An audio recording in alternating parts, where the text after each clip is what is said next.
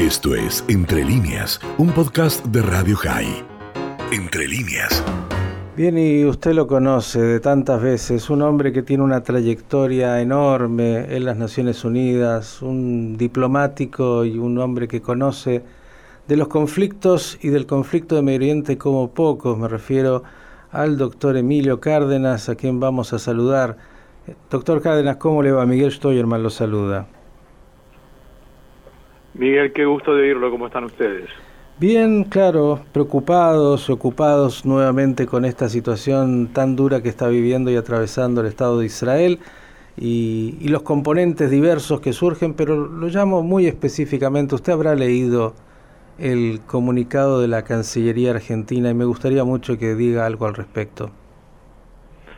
Sí, cómo no, yo leí ese comunicado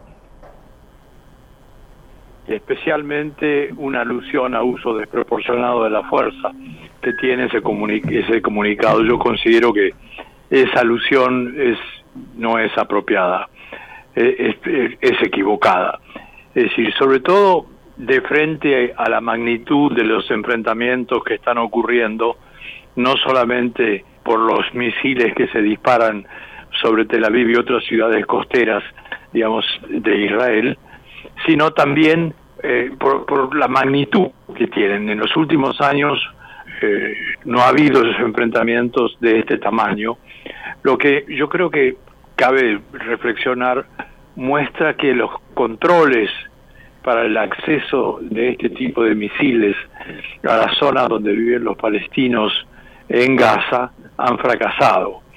Esto no es una sorpresa hace tiempo ya que las autoridades, sobre todo las autoridades militares israelíes, hablaban de un inventario de misiles en manos de los palestinos muy numeroso y al mismo tiempo con un poder de destrucción eh, más importante. Eso derivó, como todos sabemos, en el esquema defensivo que ayer desplegó Israel, el esquema defensivo de, de el, domo de hierro que se llama, o sea, los misiles que interceptan, los misiles que atacan, digamos que funcionó aparentemente bien. Estaba leyendo esta mañana en algunos medios norteamericanos, hay comentarios de que eh, eh, ese número elevado de misiles resultó interceptado en aproximadamente un 80%, que si esto fuera realmente así, como es posible, digamos, mostraría que eh, la defensa fue eficiente.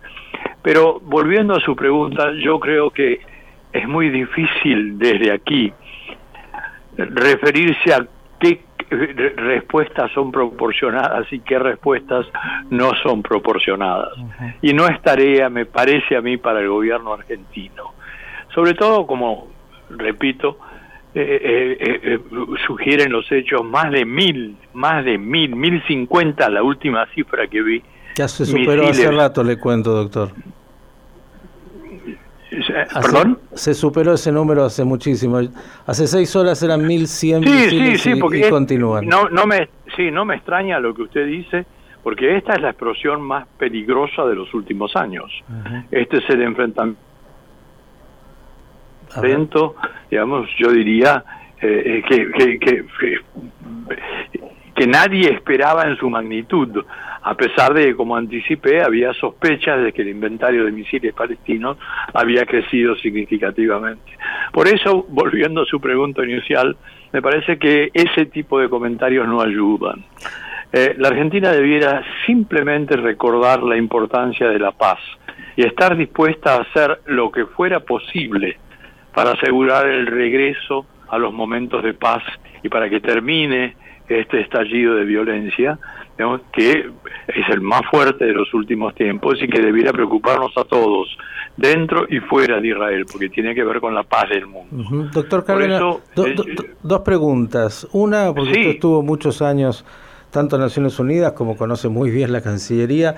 Digo, la Cancillería no tiene especialistas, porque digo, eh, el canciller Solá es verdad, fue gobernador, no sabe mucho de, de, muchas cosas de la geopolítica del mundo, llegó a ser canciller por estas cosas de la Argentina. No es usted un hombre que entiende y ha tenido experiencia. No, es un ingeniero agrónomo. Claro, eh, como agrónomo sabe mucho de, geopolítica y de conflictos y tiene un gran entendimiento, pero digo, en la Cancillería no hay especialistas que puedan dar una lectura previa, porque lo digo, vimos el comunicado, por ejemplo, del Uruguay o de tantos otros países, la Argentina siempre desentona y termina, eh, bueno, en este caso, incluso siendo cómplice de, algunos que miran, eh, particularmente se, se, puede uno unir con el pensamiento, en este caso de, Venezuela, de Cuba y mucho más de Irán, recordando incluso que tenemos dos atentados acá, donde Irán, que es el sponsor fundamental de Hamas y Hezbollah, no es un actor menor en lo que está pasando.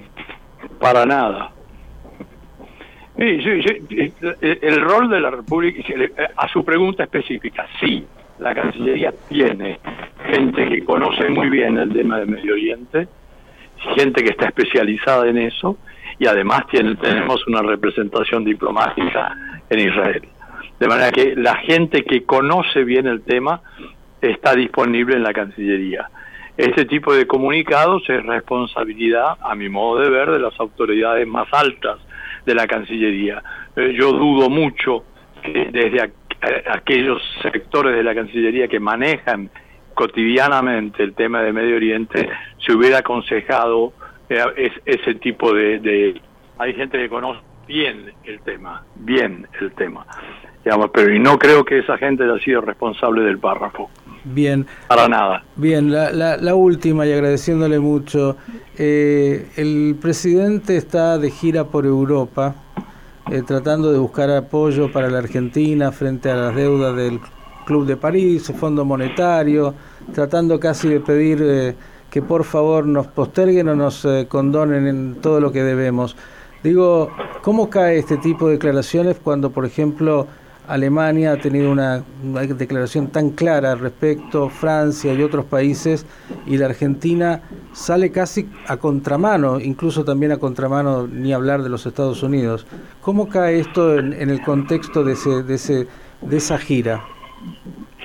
Y yo diría que no sorprende demasiado, porque eh, eh, eh, estos dichos argentinos no son los únicos que muestran que estamos en manos de un gobierno con una patología muy especial, con características muy especiales.